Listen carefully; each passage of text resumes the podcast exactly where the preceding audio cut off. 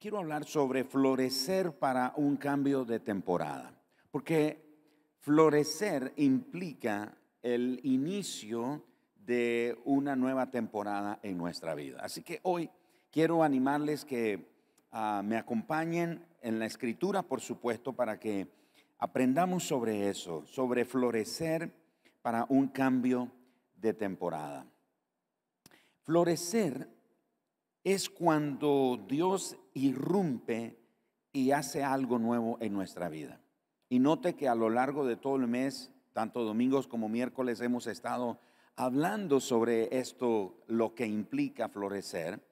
Y lo opuesto de florecer dijimos que es estar estancado. Así que florecer es cuando Dios irrumpe y hace algo nuevo en nuestra vida. Florecer es cuando el gozo se abre paso en medio de nuestra desesperación. Es decir, que podemos estar en un momento de angustia, de desesperación, pero el gozo se abre paso en medio de la desesperación. Florecer es morir a lo viejo para abrirle paso a lo nuevo y a los nuevos comienzos en nuestra vida. Hoy quiero animarles que observemos cómo nosotros podemos prepararnos para abrirnos a una nueva temporada. ¿Cómo podemos prepararnos para abrirnos a los nuevos comienzos? ¿Cómo podemos prepararnos para abrirnos a un refrescamiento del alma y del espíritu como resultado propiamente del el florecer o el florecimiento? Ahora, yo espero que a lo largo de este mes que hemos estado hablando sobre florecer, usted esté ah, no solo tomando notas, pero que esté aprendiendo principios nuevos en la palabra de Dios que le pueden ayudar en su día a día, porque la palabra de Dios tiene esa particularidad. Ella, aunque es un libro tan antiguo, pero sigue siendo tan actual. Nosotros lo leemos y cuando leemos la palabra de Dios podemos encontrar esos principios, extraer esos tesoros para nuestra vida, para las decisiones que tomamos, para la conducción de la familia, del hogar, de la economía, el ministerio, la salud inclusive. En fin, cada área de nuestra vida es influenciada poderosamente por la palabra de Dios. Así que yo espero que esto no sea solo un cúmulo de información que usted está almacenando en su vida, en su disco duro espiritual, por decirlo de esta manera, sino que esté aplicando los principios y esté experimentando en su vida cada uno de los énfasis que estamos compartiendo. Por eso quiero invitarlo hoy, que a la luz de Josué capítulo 3 y Josué capítulo 4, aprendamos sobre florecer para un cambio de temporada. Todos, todos, sin excepción, nos encontramos de este lado de nuestra nueva temporada. Así como el pueblo de Israel se encontraba de este lado del río Jordán, porque capítulo 3 y capítulo 4 de, ah, de Josué narra el momento épico cuando el pueblo de Israel cruza el mar, eh, perdón, el río Jordán y finalmente entra a la tierra prometida.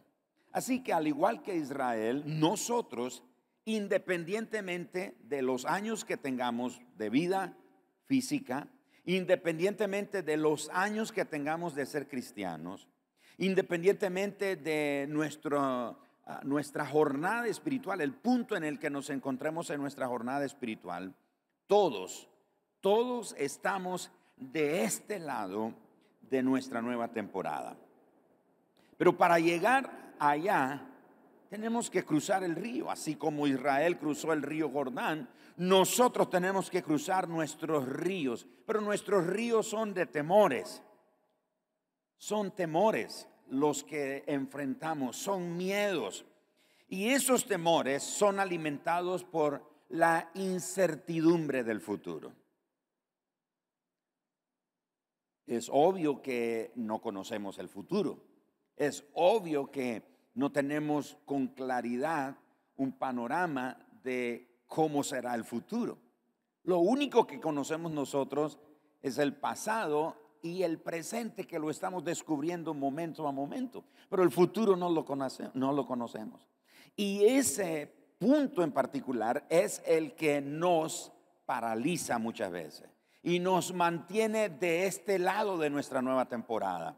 Y todos decimos, sí, qué bonito esa nueva temporada, un nuevo comienzo, un nuevo andar en mi vida, una nueva manera de, mi relación con Dios, una nueva manera de servir a Dios, una nueva manera de conocer a Dios, una nueva manera de eh, caminar con Dios, etcétera, etcétera. Pero uno dice, ah, pero es que estoy a este lado todavía. Me gusta la idea de una nueva temporada en mi vida, pero todavía sigo de este lado. Pero de nuevo, lo digo, los temores son alimentados por la incertidumbre del futuro, porque no sabemos qué nos espera al otro lado. Israel no lo sabía. Israel no tenía idea de lo que le esperaba al otro lado. E, es, es sorprendente que Josué, si usted se diera a la tarea de leer el libro de Josué, usted se va a sorprender las lecciones que hay ahí. Es interesante cómo Josué, ya a la altura del capítulo 9, del capítulo 10, cuando leemos su libro, es sorprendente cómo Josué va ciudad tras ciudad. Generalmente solo nos enfocamos en Jericó y en la otra que se llama Ai, en esas dos ciudades únicamente. Pero si usted va al capítulo 9 y al capítulo 10 de Josué, usted va a encontrar una lista de ciudades que Josué conquistó. Y, yo quiero leer solo un versículo. Estoy en el capítulo 10, en el verso 42, y escucha lo que voy a leer. Y esto no está en mis notas, así que los chicos ahí de la multimedia no lo van a encontrar. Todos estos reyes, refiriéndose a los reyes que conquistó Josué, y sus tierras los tomó Josué de una vez. Me llama poderosamente la atención eso. Los tomó de una sola vez. Eh, y por supuesto dice, porque Jehová, el Dios de Israel, peleaba por Israel. Pero noten eso, dice que lo tomó de una sola vez. O sea, no fue que le costó un montón de tiempo. Josué no tenía idea de lo que le esperaba al otro lado del río Jordán pero tenía finalmente que cruzarlo. Y Josué se atreve con el pueblo de Israel de cruzar, cruzar al otro lado, y él está seguro que al otro lado, aunque él no tiene claridad y él no, no sabe lo que va a encontrar, pero tiene de parte de Dios la promesa de que él, Dios, estaría con él. Así que la misma promesa es para nosotros. Estamos de este lado de nuestra nueva temporada. Estamos de este lado de nuestra temporada de florecer, de prosperar, de avanzar, de mejorar, de desarrollarnos, de estar adelantados a otros que están en la misma situación o en el mismo contexto que nosotros. Estamos de este lado de nuestra nueva temporada. Pero de nuevo nos detienen esos ríos que obstaculizan y nos separan de nuestra nueva temporada. Por eso quiero animarles, invitarles que sigamos la experiencia de Israel antes de cruzar el río Jordán y aprendamos cómo es que ellos se prepararon para su nueva temporada de florecimiento.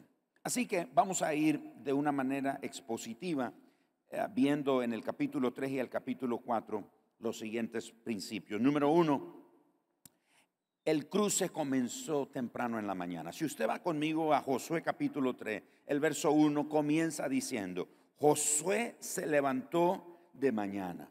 A mí me llama la atención eso. Se levantó de mañana. No se levantó al mediodía, no se levantó en la tarde, se levantó temprano en la mañana. Y eso nos habla de lo siguiente, que el cruce no comenzó cuando cruzaron propiamente el río. O sea que nosotros asumimos que el cruce del río sucede cuando finalmente nosotros lo estamos cruzando. No, Israel no cruzó el río cuando comenzó a caminar en seco sobre el, lecho de aquel río que detuvo sus aguas Dios. Comenzó con los preparativos. Ahí comenzó. Comenzó con las instrucciones que Dios les estaba dando. Y observemos que Josué y el pueblo, dice el verso 1, se levantaron, Josué se levantó de mañana y él y todos los hijos de Israel, dice, partieron. Me llama la atención eso, porque recuerden que ellos están viniendo, ya han derrotado a varios enemigos que se enfrentaron antes de cruzar el río Jordán y el Señor los ha llevado ahí a la orilla del río y parte de las instrucciones es que deben de prepararse. Y vamos a ir viendo cuáles son esas cosas. Lo primero que estamos observando es que el cruce comenzó temprano en la mañana.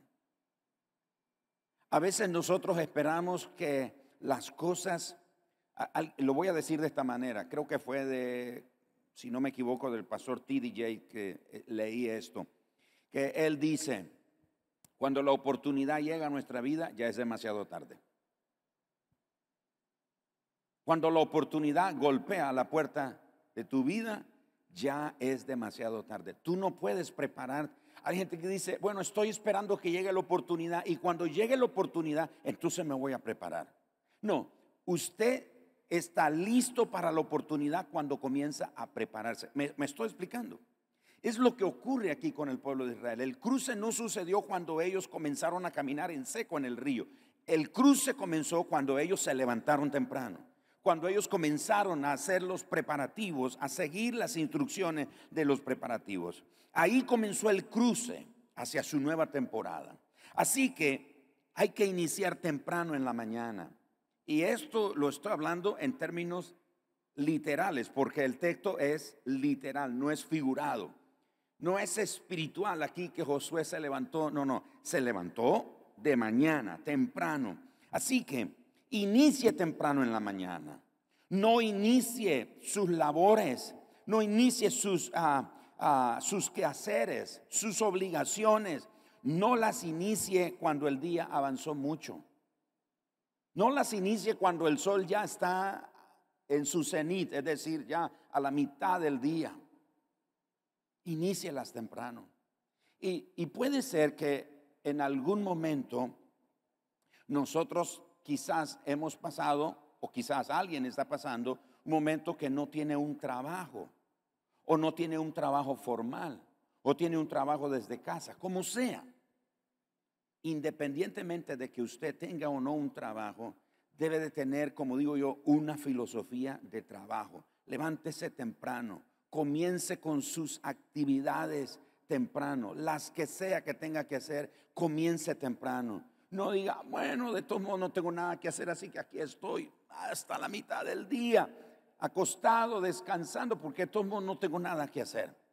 No, ese es el peor error que nosotros podemos cometer.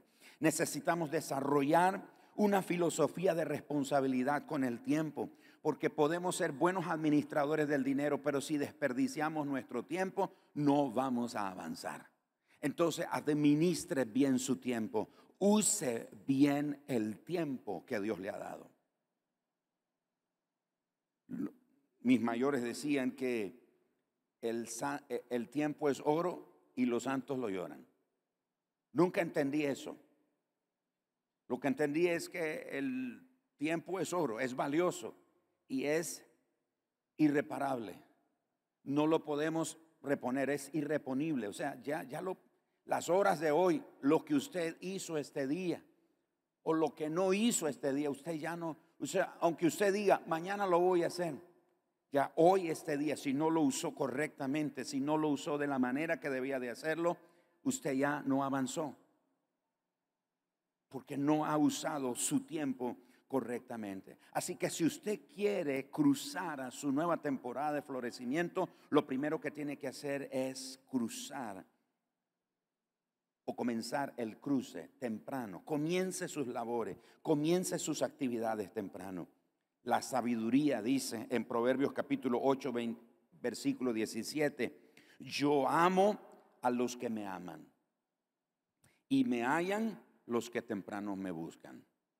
La idea de temprano aquí no es tanto en cuanto al tiempo de buscarlo en la mañana, sino lo más diligente que podemos ser nosotros, lo más esforzado que podemos hacer. Y la sabiduría dice, me, yo amo a los que me aman y me hallan los que temprano o diligente o intencionalmente me buscan. El tiempo es así. En nuestra vida tenemos que aprender entonces a hacer las cosas temprano. Hay muchas cosas en su vida que usted necesita ordenar y muchas de esas cosas tiene que comenzar con el tiempo. Necesita ordenar su tiempo temprano. Segundo, lo otro que se destaca aquí es que antes de cruzar es necesario reposar. Pareciera una contradicción. Porque lo primero nos dice que estemos activos, pero después lo otro dice que tenemos que reposar. Siempre el verso 1. Y todos los hijos de Israel partieron. E, esto ya habla de acción, esto habla de movimiento. Partieron de Sitín y vinieron hasta el Jordán. Y note lo que dice. Y reposaron allí antes de pasarlo. Subrayen eso si tienen su Biblia en digital o o en físico, subraye y reposaron allí antes de pasarlo. Reposo, debo de decir, no es simplemente quedarse quieto sin hacer nada. ¿Qué está haciendo aquí reposando sin hacer nada? No, reposo no es simplemente así, quedarse quieto sin hacer nada. El verdadero propósito del reposo, ¿saben qué es? Es meditar en todas las maravillas que Dios ha hecho es meditar en su fidelidad que nos acompañará como lo ha hecho hasta hoy. El que nos ayudó hasta aquí, como dijo Samuel, nos ayudará hasta allá. La fidelidad del Señor estará con nosotros hacia donde vamos, hacia donde nos estamos moviendo. Note lo que dice el Salmo capítulo 62. Si me acompañan, el Salmo 62, el versículo 5 hasta el verso 8. Alma mía, escucha eso, alma mía, en Dios solamente reposa, porque de Él es mi esperanza. Pero ese reposo, hermano, no es de inactividad, no es de brazo cruzado. El contexto de Josué capítulo 3 es de acción, es de movimiento, es de avance, es de conquista. Me estoy explicando. No es un reposo de, ay, aquí estamos sin hacer nada. No, y el salmista dice, alma mía, en Dios solamente reposa porque de Él es mi esperanza. Él solamente es mi roca y mi salvación. Es mi refugio. No resbalaré. En Dios está mi salvación y mi gloria. En Dios está mi roca fuerte y mi refugio. Esperad en Él en todo tiempo. Oh pueblos, derramad delante de Él vuestro corazón. Dios es nuestro refugio. Así que nosotros nos encontramos con este, esta experiencia del pueblo de Israel. Y antes de cruzar, tienen que reposar. Antes de pasar a su nueva temporada, tienen que reposar. Y de nuevo, no es un momento de quietud, de inactividad. Es un momento de contemplar las maravillas de Dios. Es un momento de ah, decirle al Señor, como dice el salmista, alma mía, en Dios solamente reposa. En Él estoy quieto, en Él estoy tranquilo. Reposar ahí es realmente decirle al alma que se aquiete, que no esté agitada, que no esté preocupada porque no sabe lo que va al otro lado del río Jordán. Ellos todavía no han visto que las aguas del río se han abierto. Las aguas del río continúan fluyendo. Las aguas del río Jordán son alimentadas por el monte Hermón que en época de invierno es, cae nieve, o sea, neva en todo ese territorio.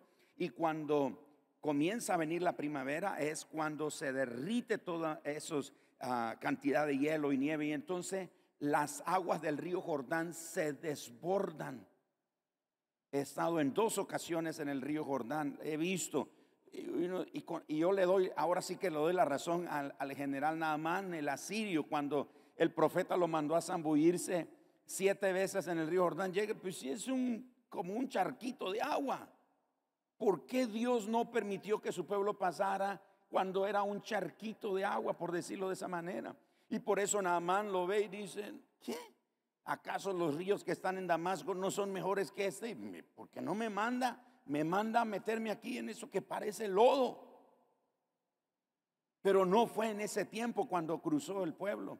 Fue en el tiempo cuando se está descongelando las montañas y las corrientes son tan fuertes y es tan ancho, casi como 5 kilómetros la anchura. Se desborda de su cauce a ambos lados. Así que el pueblo está de este lado de su nueva temporada. Y Dios dice, reposen. Tengan el alma tranquilos. Dejen que el alma se aquiete. Dejen que el alma no esté agitada contemplen las maravillas del Señor, mediten en la bondad del Señor, contemplen la fidelidad del Señor, hagan un recuento de toda la fidelidad de Dios a lo largo de todos estos 40 años. Que muchos de ellos, cuando partieron de regreso al, al desierto, tenían 20 años, ahora tienen 60 años, porque fueron los de 20 años para arriba los que murieron en el desierto. Y fueron los menores de 20 años que están ahora a punto de cruzar el río Jordán. 40 años después. Algunos en sus 60, sus 50, no sé. ¿Qué hay al otro lado? Y entonces Dios dice, Calma, eso no es de vámonos el que se tira primero y, y tiren una soga, hagamos un puente, construyamos una balsa para que pasemos. Dios dice, no, tranquilos, reposen. Yo creo que el Señor nos está diciendo esta noche a todos los que estamos aquí, los que están siguiendo la transmisión y los que la verán posteriormente, el Señor nos está diciendo, reposa. Estás a punto de cruzar a tu nueva temporada, pero reposa Cálmate, deja de estar agitado en tu corazón y en tu espíritu. Contempla la fidelidad del Señor.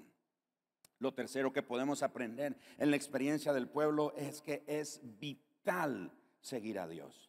Sigue a Dios. Ahí de nuevo en Josué, capítulo 3, noten ustedes el verso 2.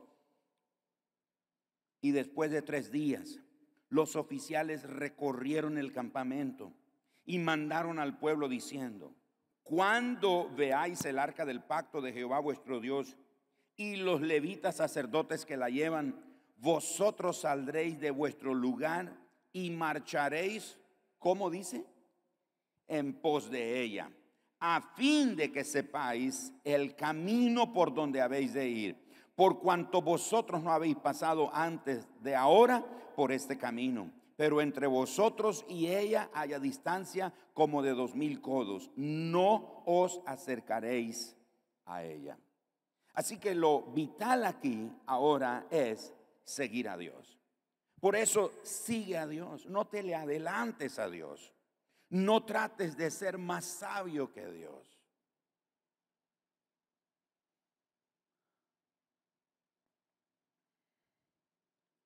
Mi esposa y yo éramos pastores en una iglesia antes de servir aquí en Mundo de Fe. Esa iglesia se llamaba Génesis. En el año 1998, esa era una congregación muy numerosa, muy fuerte, esa congregación. Y experimentamos una, una división. Martita creo que se recordará porque ella es una de las sobrevivientes, supervivientes ahí de ese episodio. Pastor Angel creo que estaba, no, no estaba él en ese tiempo. ¿Y qué pasó? Uno de nuestros hermanos queridos ah, que servía con nosotros recibió una palabra profética.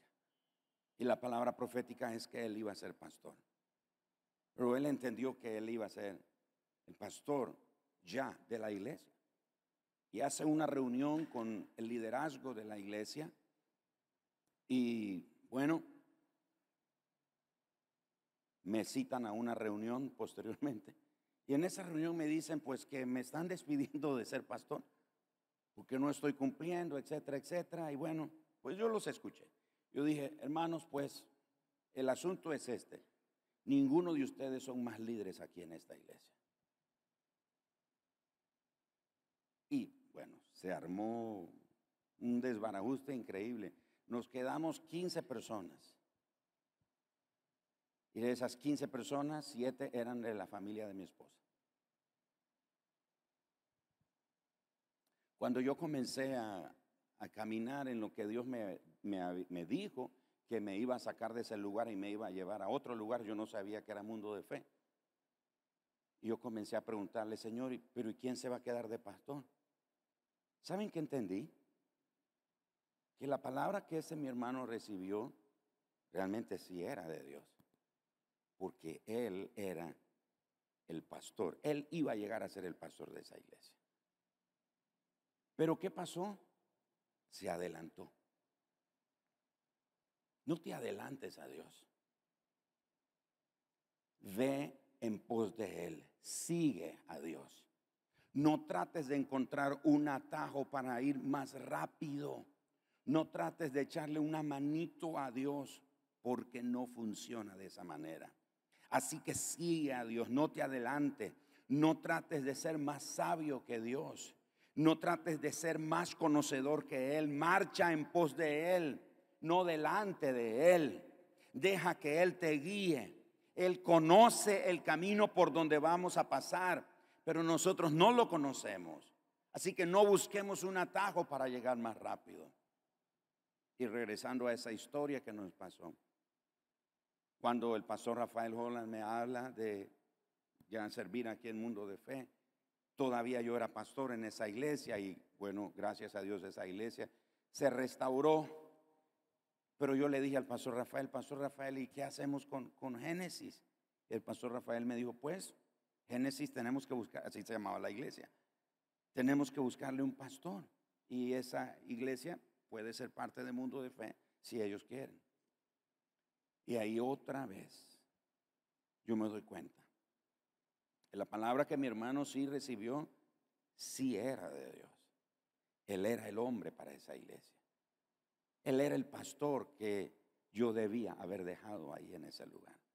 Pero ¿qué pasó? No sucedió así. ¿Por qué no sucedió? Porque nos adelantamos.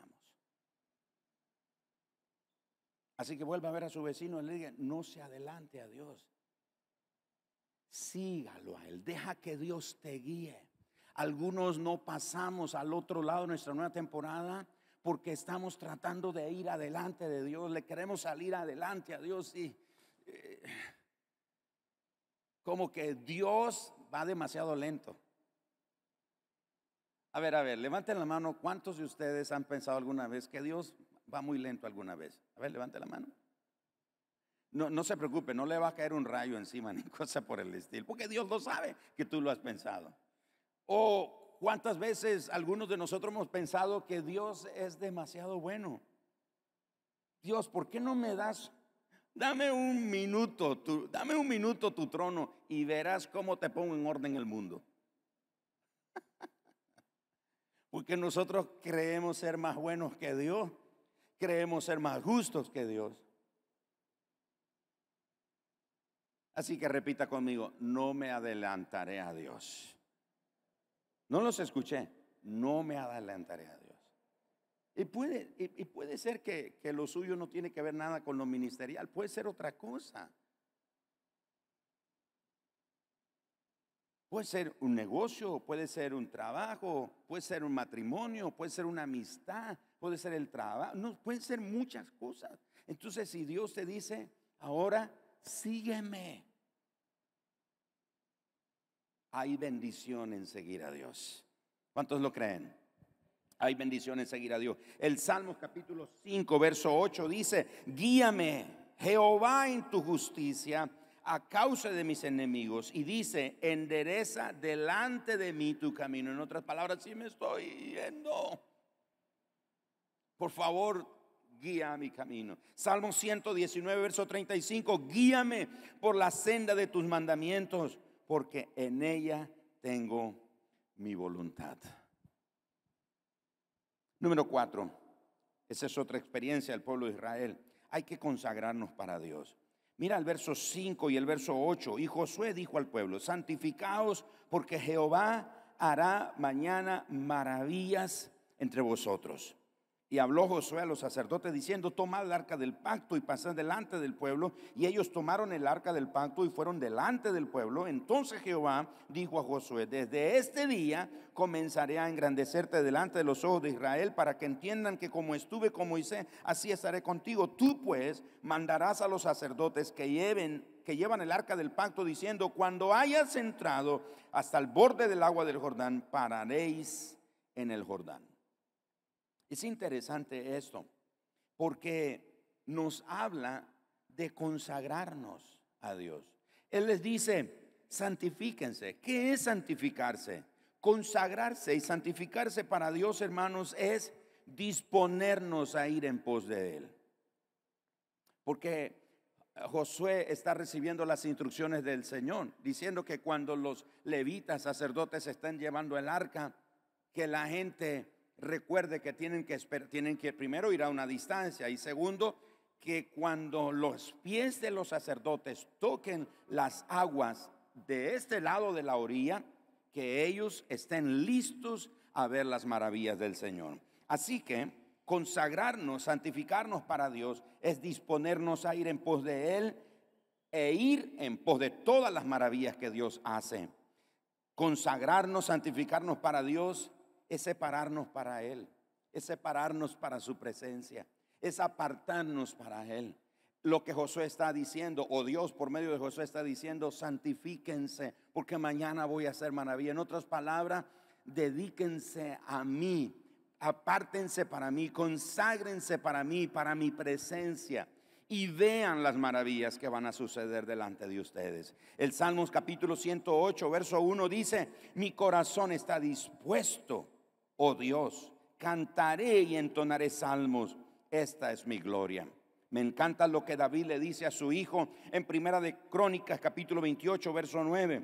Y David le dice a su hijo, y tú, Salomón, hijo mío, reconoce al Dios de tu Padre y sírvele con corazón perfecto y con ánimo voluntario, porque Jehová escudriña los corazones de todos y entiende todo intento de los pensamientos. Si tú le buscares, le hallarás, mas si lo dejares, Él te desechará para siempre. Así que el Señor le dice aquí a su pueblo que hay que consagrarse. Esa fue parte de los preparativos para ir al otro lado, a la nueva temporada. De este lado del río está una temporada vieja que ellos están a punto de dejar y están a punto de cruzar al otro lado y abrazar una nueva temporada para sus vidas. Pero el Señor les pide, apártense para mí. Apártense para mi presencia. Dedíquense a mí y vean las maravillas que voy a hacer delante de ustedes.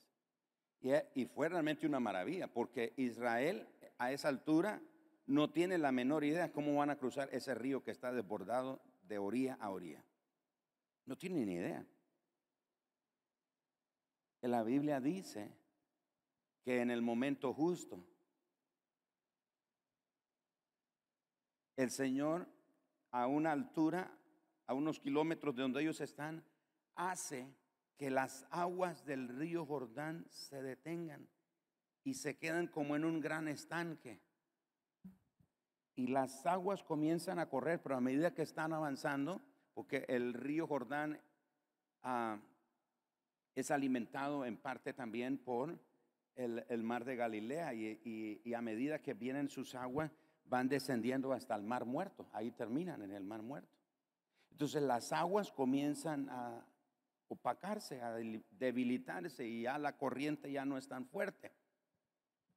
Y leí el otro día de un ah, científico que estaba tratando de negar que Dios hubiera dividido el río Jordán.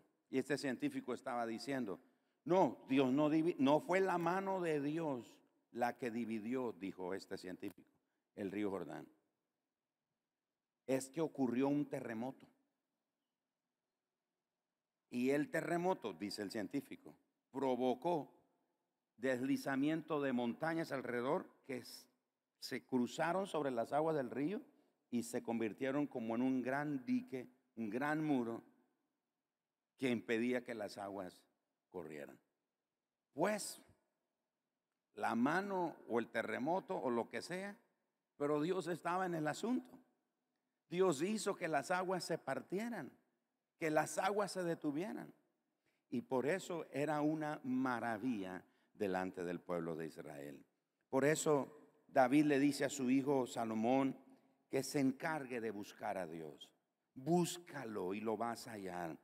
Ten ánimo, sírvele con corazón perfecto, con ánimo voluntario. En otras palabras, ten esa disposición de entregarte a Dios y a su presencia. Número cinco, acércate y escucha obedientemente. Nota lo que dice el versículo 9. Y Josué dijo a los hijos de Israel, acercaos y escuchad las palabras de Jehová vuestro Dios. Y añadió Josué, en esto conoceréis que el Dios viviente está en medio de vosotros y que Él echará de delante de vosotros al cananeo, bueno, a todos los habitantes de esa región.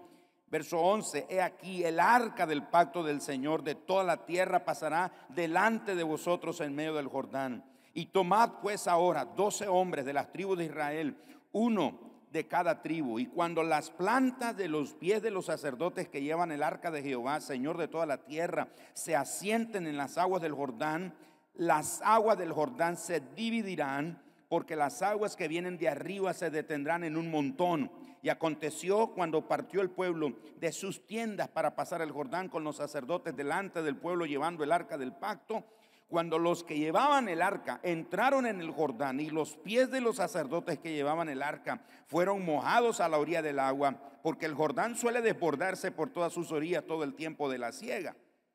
Las aguas que venían de arriba se detuvieron como en un montón bien lejos de la ciudad de Adán, que está al lado de Zaretán, y las que descendían del mar del Arabá al mar salado o mar muerto se acabaron y fueron divididas.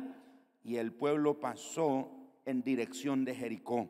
Mas los sacerdotes que llevaban el arca del pacto de Jehová estuvieron en seco, firmes en medio del Jordán, hasta que todo el pueblo hubo acabado de pasar el Jordán. Y todo Israel pasó como en seco. Mira qué tremendo esto. El Señor le dice ahora a Josué, dile a ellos que se acerquen y escuchen.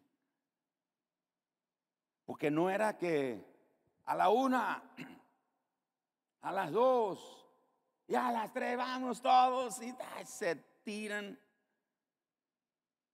Yo, he estado viendo, no sé ustedes, pero yo he estado viendo unos videos que han estado publicando de gente que está cruzando el río Bravo en la frontera entre México y Estados Unidos.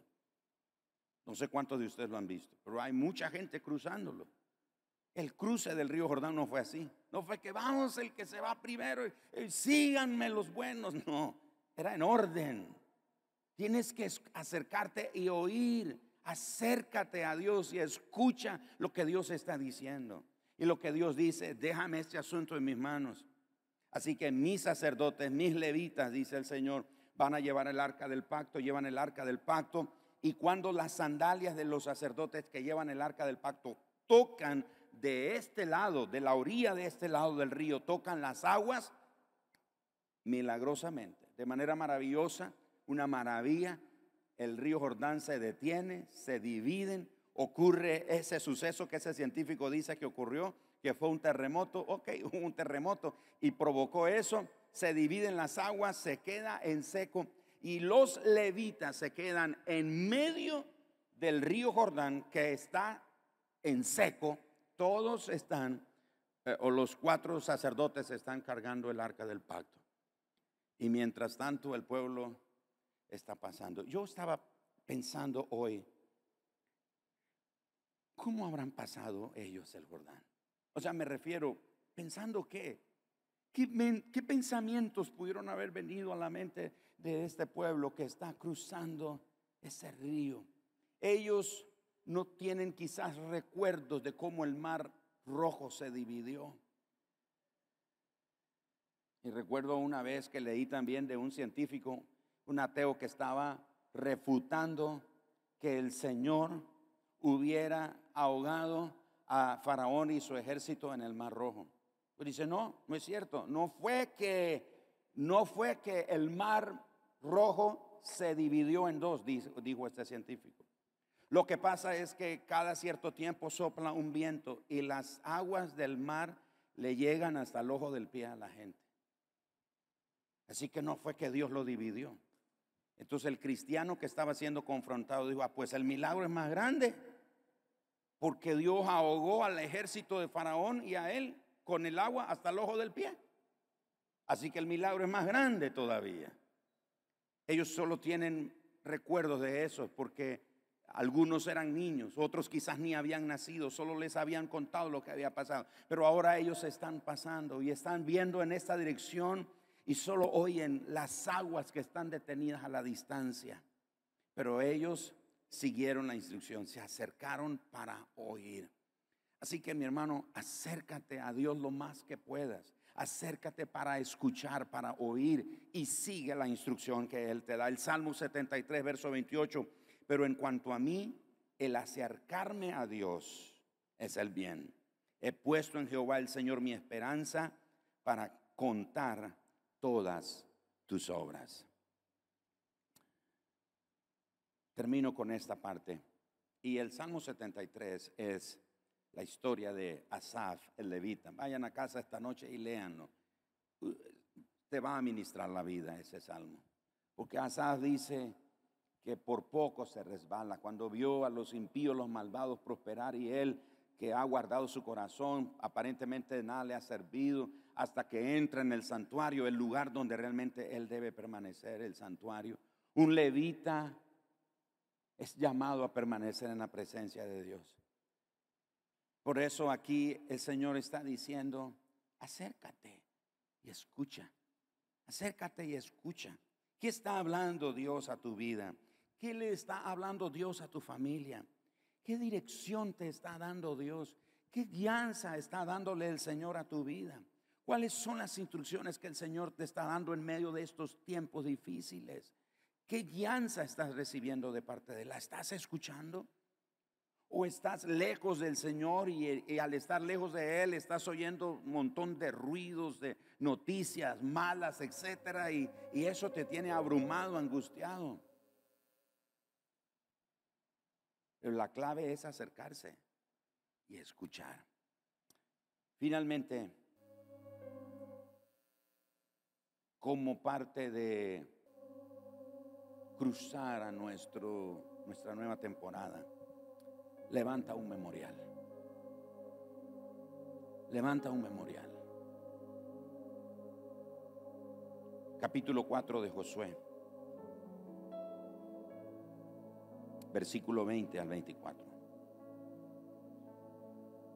El pueblo ya ha cruzado el río Jordán, pasaron en seco.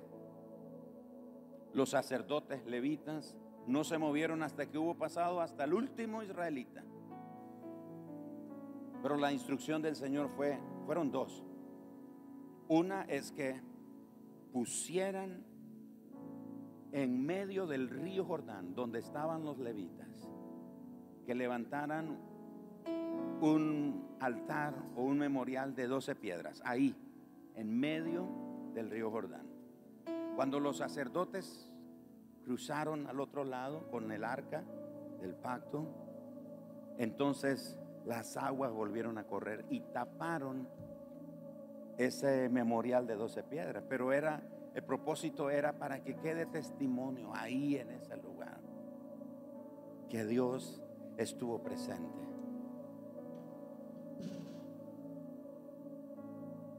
El Jordán, como río, tiene testimonio de parte de Dios que Dios pasó por él, que Dios hizo algo con él. Pero ahora el Señor le dice que al otro lado de su nueva temporada, levantaran un altar de 12 piedras, una por cada tribu. Pero esas piedras las sacaron del río, del lecho del río, cuando todavía los sacerdotes estaban con el arca del pacto. Así que del lecho del río sacan esas piedras. No es las piedras que están ahí en el terreno afuera del río, son del río para que nadie dude de lo que Dios hizo. Y vean lo que encontramos en el capítulo 4, verso 20. Y Josué erigió en Gilgal las doce piedras que había traído del Jordán. Y habló a los hijos de Israel diciendo, cuando mañana preguntaren vuestros hijos a sus padres y dijeren, ¿qué significan esas piedras? Declararéis a vuestros hijos diciendo, Israel pasó en seco por este Jordán, porque Jehová vuestro Dios secó las aguas del Jordán delante de vosotros hasta que habíais pasado a la manera en que la manera a la manera que Jehová vuestro Dios lo había hecho en el Mar Rojo, el cual secó delante de todos nosotros hasta que pasamos, para que todos los pueblos de la tierra conozcan que la mano de Jehová es poderosa.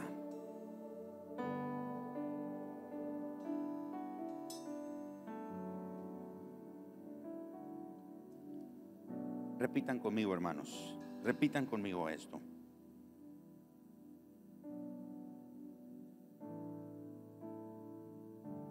Para que todos los pueblos, dígalo bien fuerte, para que todos los pueblos de la tierra conozcan que la mano de Jehová es poderosa.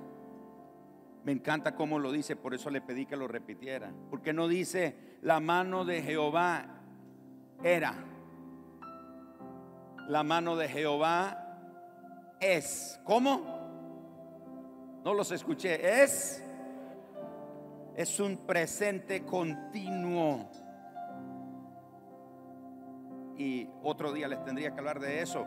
No es que es más poderoso que ayer o mañana va a ser más poderoso que hoy.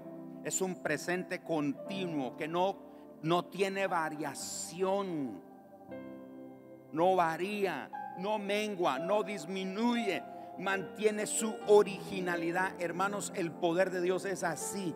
El poder de Dios no cambia. Por eso la Biblia dice que Él es el mismo ayer, hoy y por los siglos. Es decir, ni siquiera, ni siquiera mañana puede variar el poder de Dios.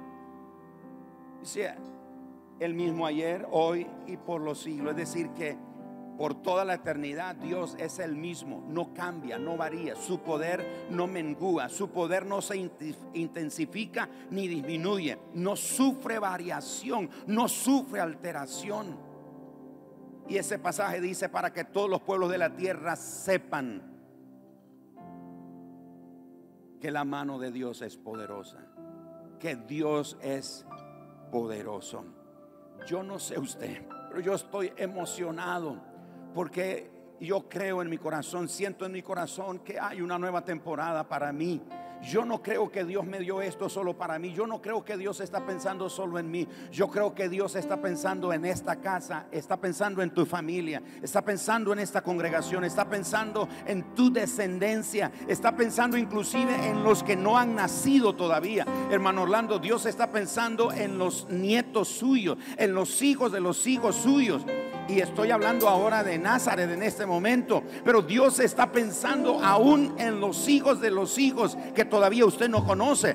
Dios es así, hermano. Esta nueva temporada a la que Dios está sonando el dedo diciendo, hey, hey, despiértense, despiértense, actívense, levántense. Vamos, dejen ese dormitar, dejen esa pesadez, dejen ese lamento, dejen esa queja y párense. No se queden de este lado del río, no se queden de este lado del río. Vamos, tienen que cruzarlo, pastor, pero es que el río se ve infranqueable. El río se ve infranqueable. No te preocupes el Señor lo abrirá para ti y vas a pasar en seco. Pero, pero, pero, pero, pero, pero, pero, pero, pero. Cuando cruces, levanta un memorial. Levanta un memorial. Un memorial es un testimonio. ¿Cuántos de ustedes tienen memoriales en su vida? Señor te sanó de la muerte. Hermano Alan, recuerda lo que me comentaste. El Señor te, libró de la muerte. Estabas a punto de morir en COVID. Ahí el médico te dijo que no había esperanza. ¿Estás sorprendido lo que ha pasado contigo? Eso es un memorial. Eso es un memorial. ¿Qué ha hecho Dios en tu vida? No me digas que Dios no ha hecho nada en tu vida. No me digas que Dios no ha hecho nada en tu vida. ¿Cómo es ese canto que dice, no me digan? ¿Cómo es que dice esa canción? No me digan que no puedo creer. No me digan que Él no lo puede hacer otra vez. No me digan que Dios no es capaz de hacer algo nuevo en este tiempo. Dios no está de brazos atados. Dios sigue sentado en su trono. Esteban vio al trono de Dios y dice, y veo al Hijo de Dios sentado a la diestra del Padre. Juan en el Apocalipsis vio el trono ocupado por alguien. Mis amados hermanos, Dios sigue en su trono. Dios no está nervioso. Dios no está desesperado. Dios no se está comiendo las uñas. Dios no se está alando los cabellos. Dios sigue en su trono. Es invariable, no cambia, permanece para siempre. Así que tienes que traer a memoria lo que Dios ha hecho. Milagros, sanidades, provisiones, obras milagrosas que Dios ha hecho para que cuando. Para que cuando estés al otro lado en tu nueva temporada, vas a enfrentar dificultades, vas a encontrar aflicciones, vas a encontrar problemas. Pero es el momento, cuando vengan esas dificultades en la nueva temporada, es el momento de parar, de hacer un alto y ver hacia atrás. Y ver los memoriales, no uno, cientos, cientos, cientos, cientos de memoriales que nos gritan a viva voz. Dios lo puede hacer otra vez. Dios lo puede hacer otra